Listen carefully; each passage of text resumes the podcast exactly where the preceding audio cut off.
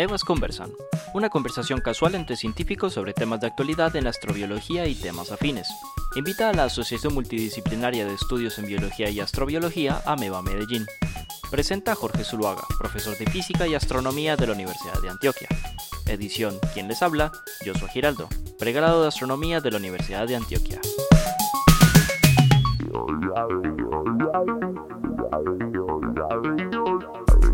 Bienvenidos entonces a otro eh, Ameba Conversan, un programa que organiza Ameba, la Asociación Multidisciplinaria de Estudios en Biología y Astrobiología de la ciudad de Medellín.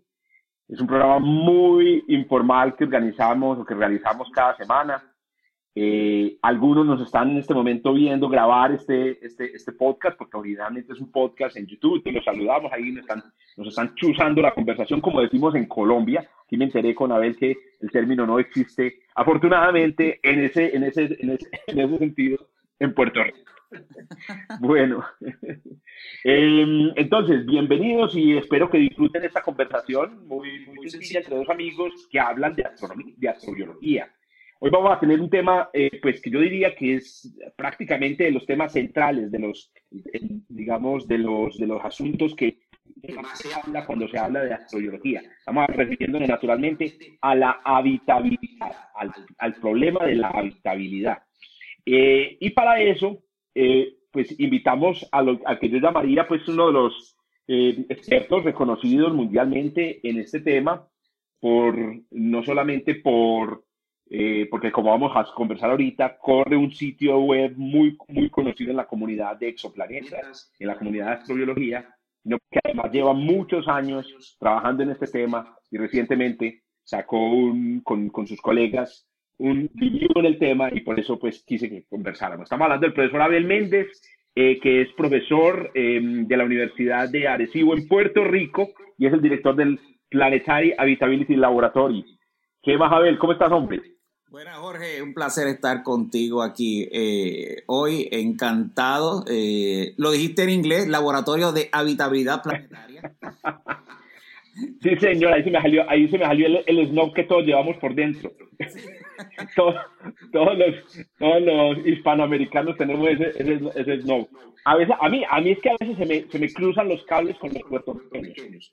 Como en Puerto Rico ustedes son prácticamente, creo yo, tú me dirás esa estadística, ¿cuál es, cuál es el porcentaje de la población que es bilingüe, bilingüe?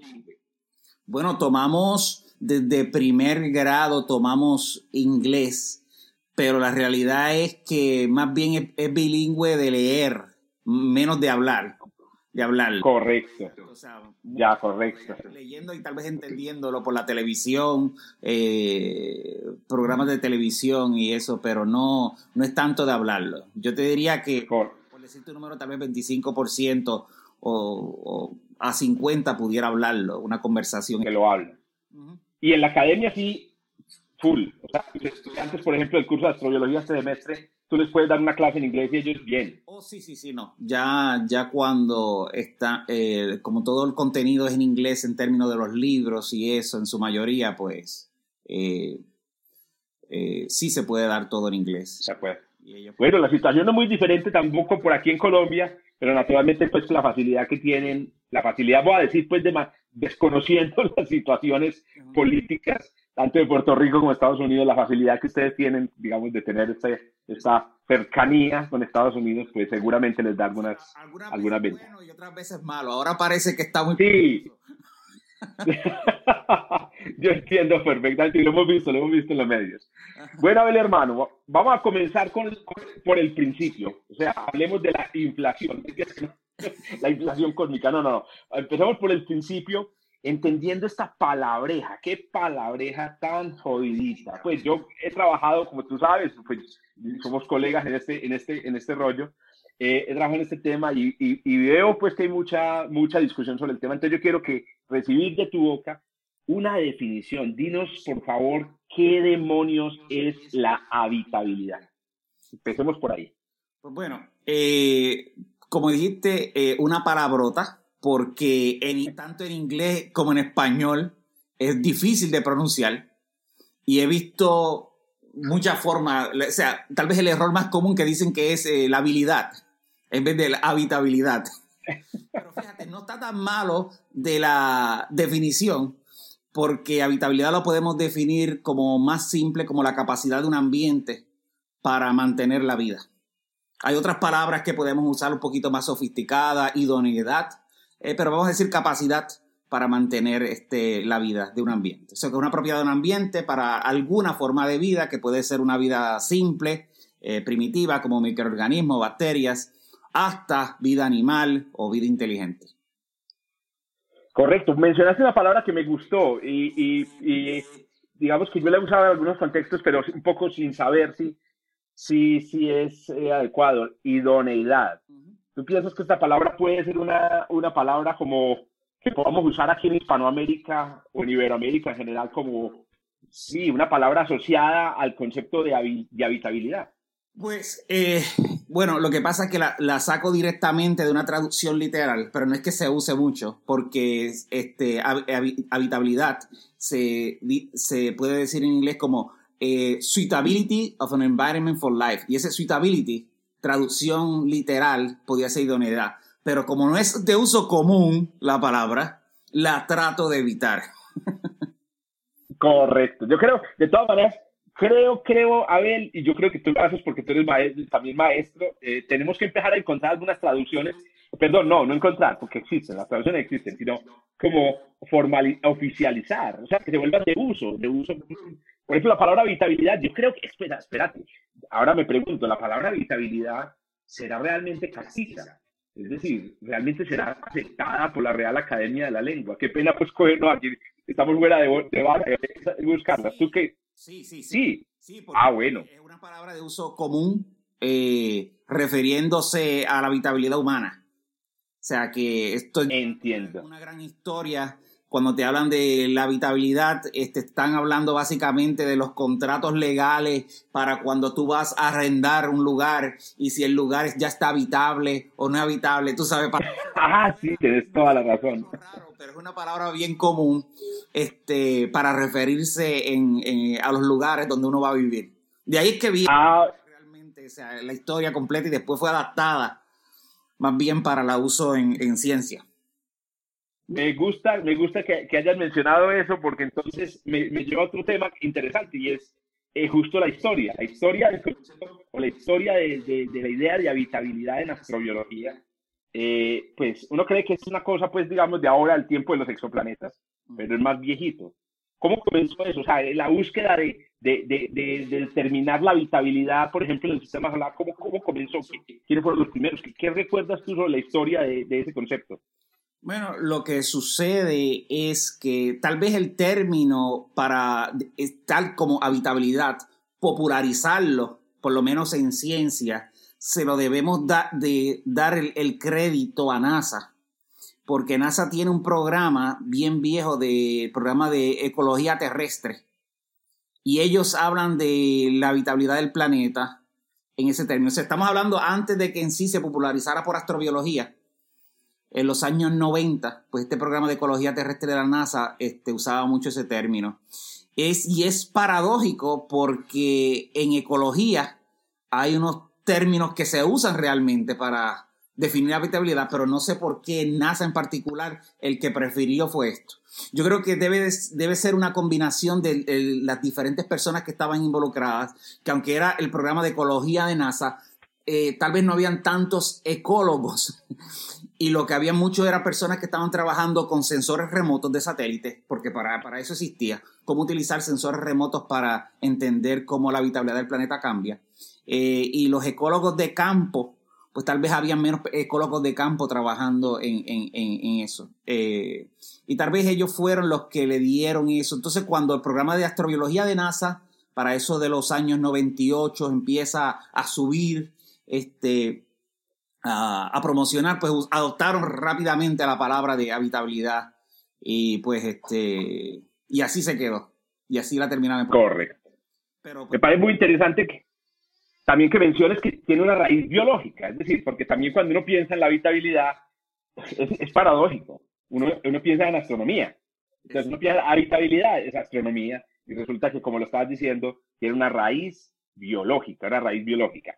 Bueno, A ver, hermano, a ver, en términos muy generales, para todos los que nos están escuchando, y aquí eh, repito, saludo a los que nos están chuzando la conversación en, en, YouTube. Lamentablemente no tenemos la capacidad aquí como de resolver todas las dudas que surgen ahí en, en, YouTube, pero les agradecemos mucho. Siempre hay algunos miembros de Ameba, conecta, de Ameba conectados a YouTube y pueden ayudarnos a resolver, a resolver eh, dudas.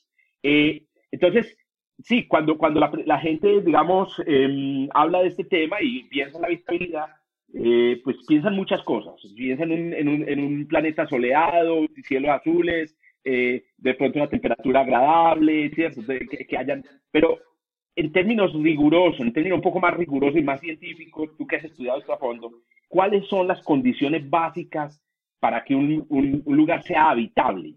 Sí, mira, eh, eso es una pregunta que, que bien importante en esto, ¿verdad? Y la definición de habitabilidad es bien importante porque en el campo de ciencias planetarias, y si tú vas a estudiar habitabilidad planetaria como un subcampo de ciencias planetarias, lo primero que tienes que tener muy claro es la, la, definición y cuáles son esos ingredientes. Pues eso es parte de la definición de la, de la habitabilidad de un lugar, que, cuáles son estos ingredientes necesarios que tienes que considerar.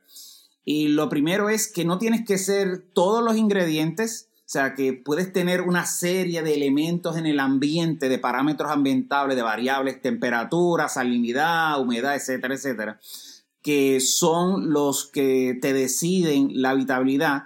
Y puede ser extenso porque es bien complicado y algunas veces la misma vida afecta al ambiente. O sea que parte de esos parámetros es la vida que existe o diferentes formas de vida que coexisten de alguna manera y necesitas una y la otra, hay un mutualismo y por lo tanto pues este, se complica dramáticamente la lista de parámetros que necesitas para estudiar la habitabilidad.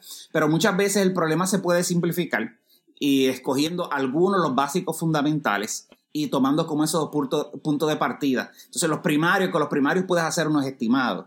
Y a mí me gusta representarlo de una manera bien sencillita ¿verdad? Y para eso uso la analogía de los eh, cuatro elementos clásicos.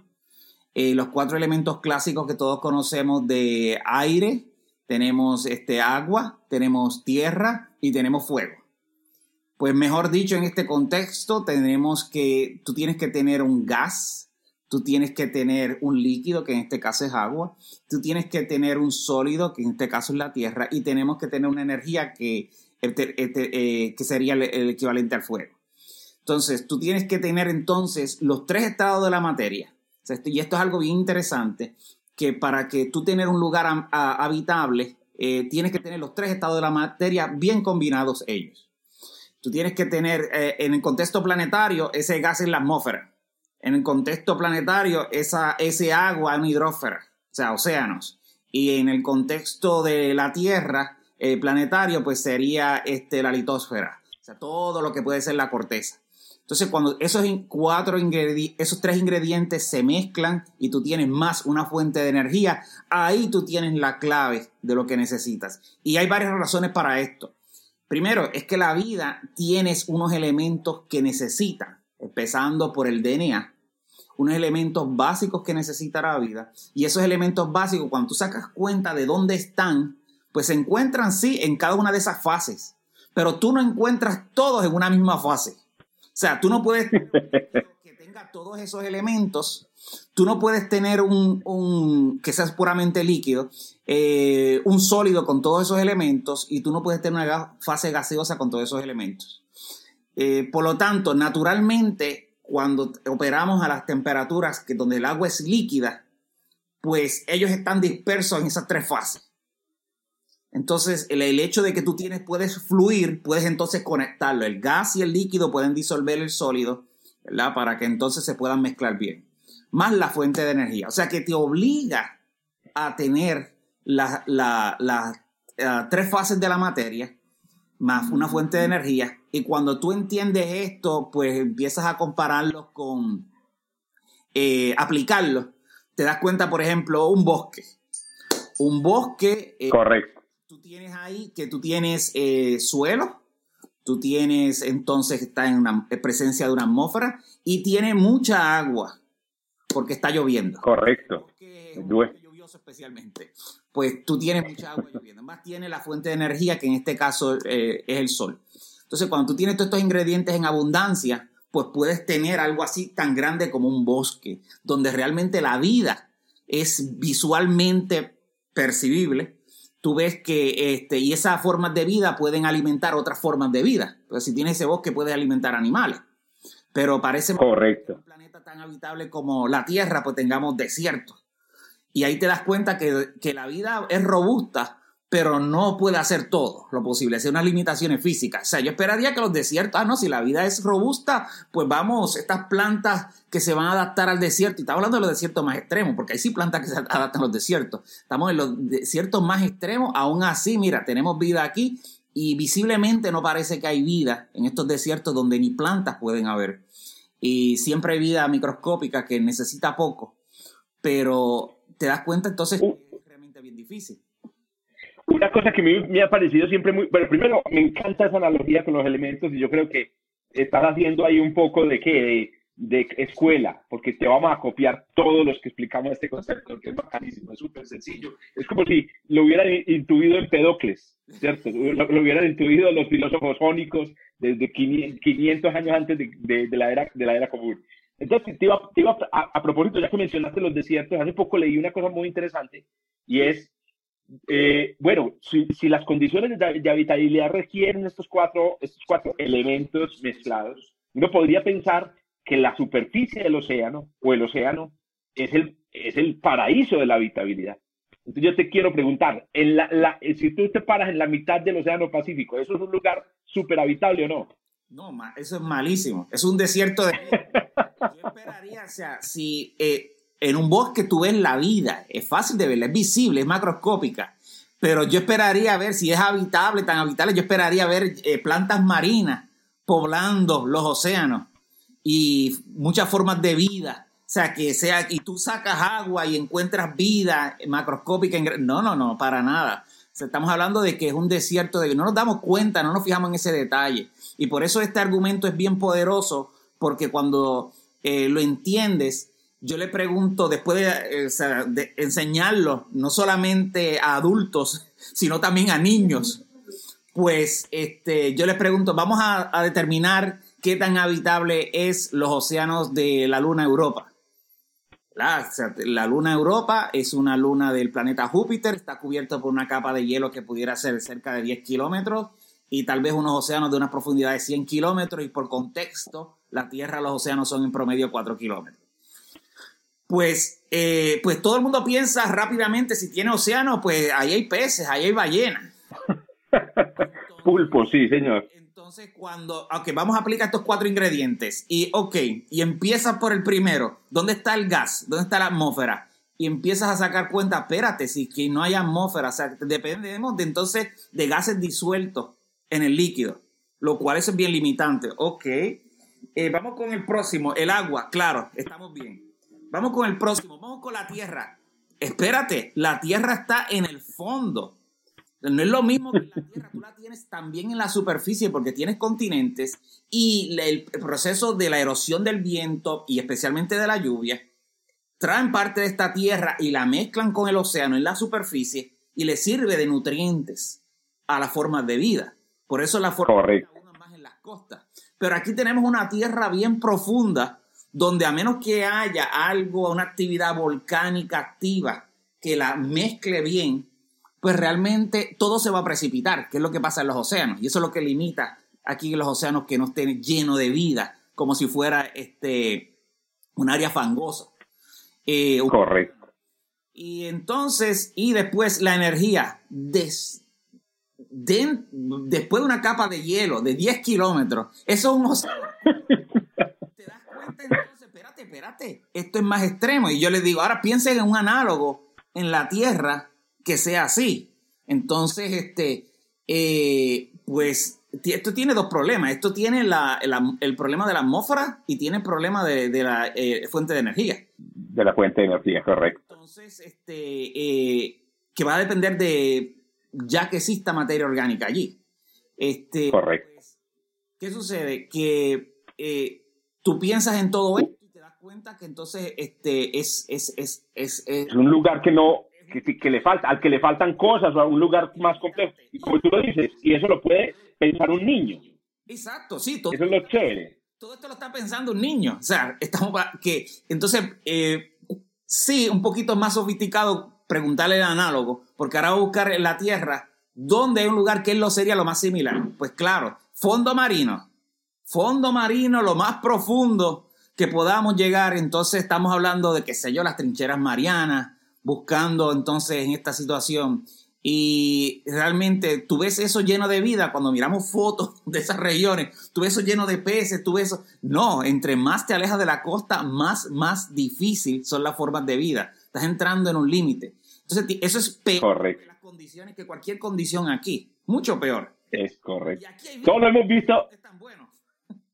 Todo lo hemos visto en los libros de, de en los libros de, de, ¿cómo es que se llaman? De, em, naufragios y de, y de, náufragos. Es decir, están en la mitad del, del, del, Océano Pacífico, en la mitad del Océano Atlántico, muertos de hambre y llevados del, del, del, Entonces, claro, tenemos una idea como muy extraña de lo que es de lo que es la habitabilidad, una idea pues digamos eh, eh, un poco errada de lo que es la habitabilidad, tú no lo estás aclarando, se necesitan estos cuatro ingredientes. Antes de que hablemos de un, de un asunto muy interesante, que es el del punto H, esa fue una cosa que surgió mientras le poníamos título aquí al, al que yo sé que muchos están esperando, ¿qué demonios es el punto H?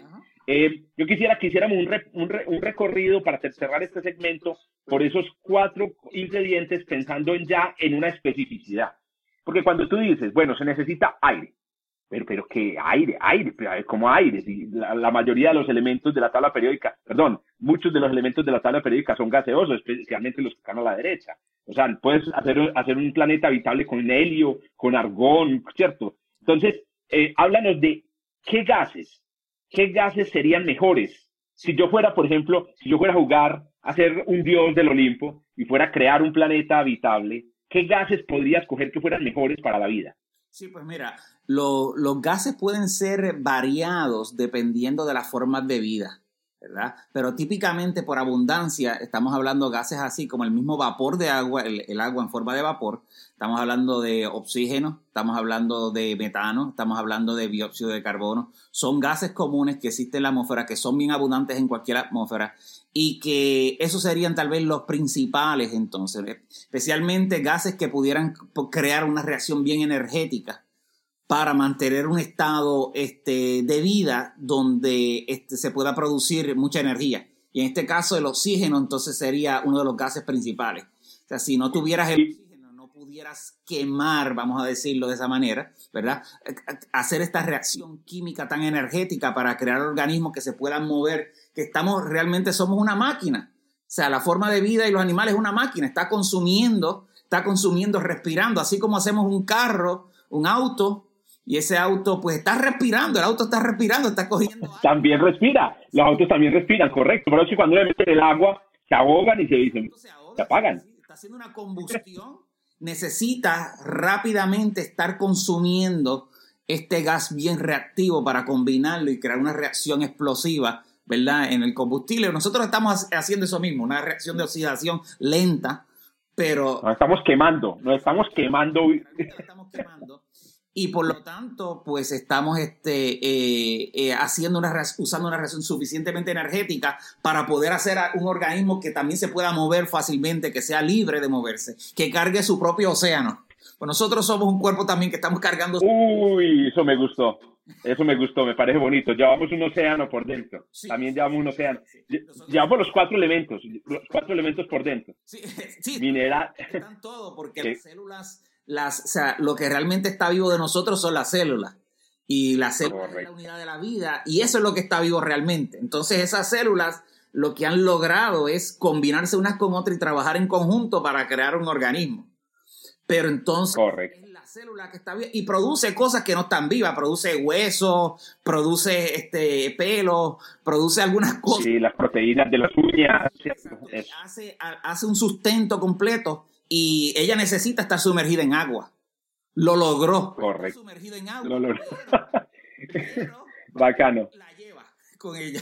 Me, encanta, me encanta esa, esa imagen de, de, la vida creando sus propios planetas habitables en los cuales transportarse como una nave espacial. Vení, una cosa muy, muy, muy interesante de los gases que mencionaste y para todos es que miren que el oxígeno molecular es, el es esa sustancia que consideramos pues clave para la, el metabolismo del, de los organismos que llaman, eh, digamos, que viven del oxígeno. Pero en todas las, sustancias que mencionaste, todas tienen oxígeno. O sea que la importancia del oxígeno no es solamente por el oxígeno molecular, sino que el oxígeno está presente en el H2O, está presente en el CO2 y de los, de la, la, única sustancia que no mencionaste con oxígeno es el metano. Correcto, pero el metano tiene hidrógeno, hidrógeno y oxígeno, wow, tienen una relación de amor eh, eh, bastante profunda. Bueno, sigamos con el líquido. ¿Qué líquidos? A ver, ¿qué líquidos? ¿Por qué esta huevonada con el agua? ¿Por qué somos tan aguacentristas? A ver, cuéntanos qué líquido nos podría servir. Pues mira, eh, primero, no importa las condiciones que tú tengas, siempre el agua va a abundar mucho, porque es uno de los compuestos más abundantes del universo. Estamos hablando de que hidrógeno es el, el más abundante elemento, le sigue helio y le sigue oxígeno. Entonces, que en teoría tú tendrías que es el más abundante compuesto en el universo. Realmente algunos compuestos son más afines, como monóxido de carbono, para abundar mucho también, pero es un poquito más difícil formar el agua si tienes el hidrógeno y el oxígeno separados, pero es, tiene la capacidad en el universo de tener mucha agua, o sea que el agua existe y la hemos visto en grandes cantidades, lo que quiere decir que cualquier otro líquido, primero que nada, pudiera estar compitiendo, que tocara dentro de esa región del agua, pudiera estar compitiendo con que la presencia de agua. Y si el agua abunda más, pues entonces tú tendrías ahí una competencia. Pero en, aquellas regiones donde, aquellas temperaturas o presiones donde el agua no pueda ser este, eh, líquida, pues entonces tienes que recurrir a otros líquidos ahí, a otros solventes. Y sí, eh, pudiéramos pensar que otros solventes pudieran ah, este, servir, tal vez no tan bien como el agua, porque a la vez que hayan condiciones que, que se congelen esos lagos, esos océanos de metano, pues no es lo mismo que en el agua que se expande, entonces solamente se congela la parte de abajo, todo se va a congelar, todo se va a convertir y eso lo va a ser muy malo para las formas de vida, este, porque el agua tiende a congelarse solamente la parte de arriba porque asciende. Entonces... Eh, es un líquido mágico, es una, molécula mágica, ¿no? Eso, eso no es común. Entonces, este pues eso lo hace que, y también el rango de temperaturas que tienen otros líquidos, cuando te alejas de las condiciones del agua líquida, también es mucho más pequeño. O sea, el agua son 100 grados, o sea, que tiene mucho margen. Pues tienes entonces en estos lugares que tienen menos margen. Entonces, estadísticamente, inmediatamente te está diciendo esto de que en términos de todas las posibilidades de ambiente, pues tal vez esto sea, otros líquidos, sea lo difícil de mantener. Eh, mantener estadísticamente esas, esas regiones líquidas por mucho tiempo, eh, porque los planetas cambian sus temperaturas y a eh, y, según pasa el tiempo, pues, puede congelarse, puede evaporarse. No es, no, es, lo mismo que el agua. Pero sin embargo, se ha considerado este, químicamente otros líquidos. Que, que pudiera ser posible. Vamos a partir de que sí pudiera ser posible entonces, este, y involucraríamos otras este, reacciones químicas, por ejemplo, con metano o etano. Y otras... Metano líquido. Ya sabes que eh, si estás depende del oxígeno del agua y ese compuesto no tiene oxígeno, pues lo va a depender de que lo haya en otra forma, pues típicamente de la parte gaseosa. Correcto. Tierra. ¿Qué debe haber en la Tierra? Porque me imagino que la Tierra de la Luna eh, no, era, no es que sea muy útil eh, inclusive si le echaras agüita para sembrar una matica, ¿cierto? ¿Qué debe haber en la tierra para que en el suelo del, de un lugar habitable? Sí, mira, el, tal vez el primer ingrediente que es un factor limitante es fósforo.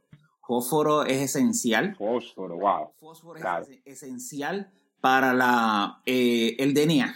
O sea que de los cinco elementos que compone el DNA, el fósforo es necesario para unir estas este, cadenas moleculares. Y en la abundancia de los elementos cuando se creó el universo y se creó entonces las estrellas producen los, los elementos, fósforo no quedó bien alto. Entonces, fósforo va a ser entonces uno de los, Entonces también no, eh, los gases que forma, por ejemplo, que, que existiera en gas, sí, con oxígeno se, se combina y forman algunos gases, pero es difícil y son altas temperaturas y esas altas temperaturas, pues ya el agua no es líquida. Entonces, si, claro. si lo tenemos en agua líquida, pues lo que lo, en, en, un rango de agua líquida, pues tú vas a depender que el fósforo esté en, ese, en el suelo y que puedas este, adquirirlo. También hay azufre y otra serie de elementos que tienden a estar formando minerales o en estado sólido y tienden a ser menos probables o menos abundantes en su fase gaseosa. Sí, estamos hablando de... Correcto. Muy bien. Sí, es, como, es como, de, como si tú montaras un periódico y no tuvieras papel. digo, haciendo una analogía, si no tienes fósforo, no tienes cómo mantener el motor informático de la vida. No puedes hacer las, Además de energético, ¿no? Porque también está el ATP, que es el adenosin trifosfato, que es la moneda eh, energética de los organismos vivos.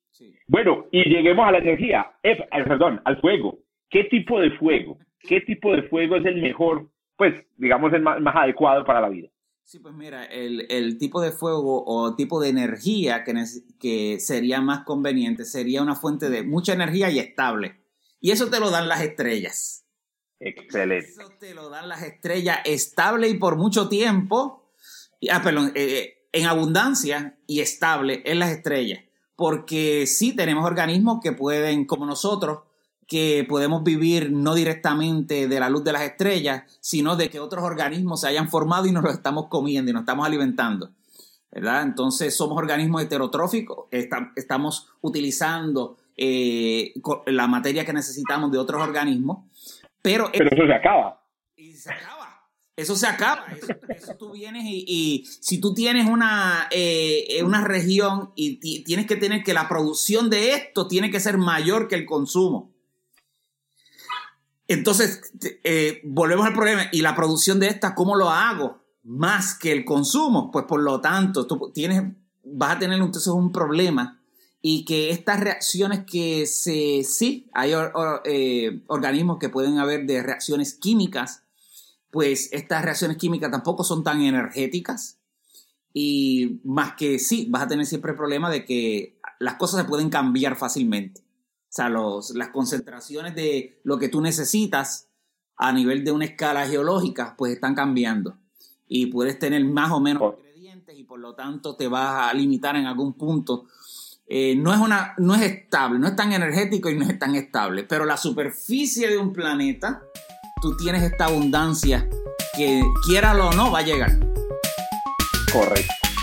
Esto fue Amebas Conversan, una invitación de Ameba Medellín, presentado por Jorge Zuluaga, editado por Joshua Giraldo.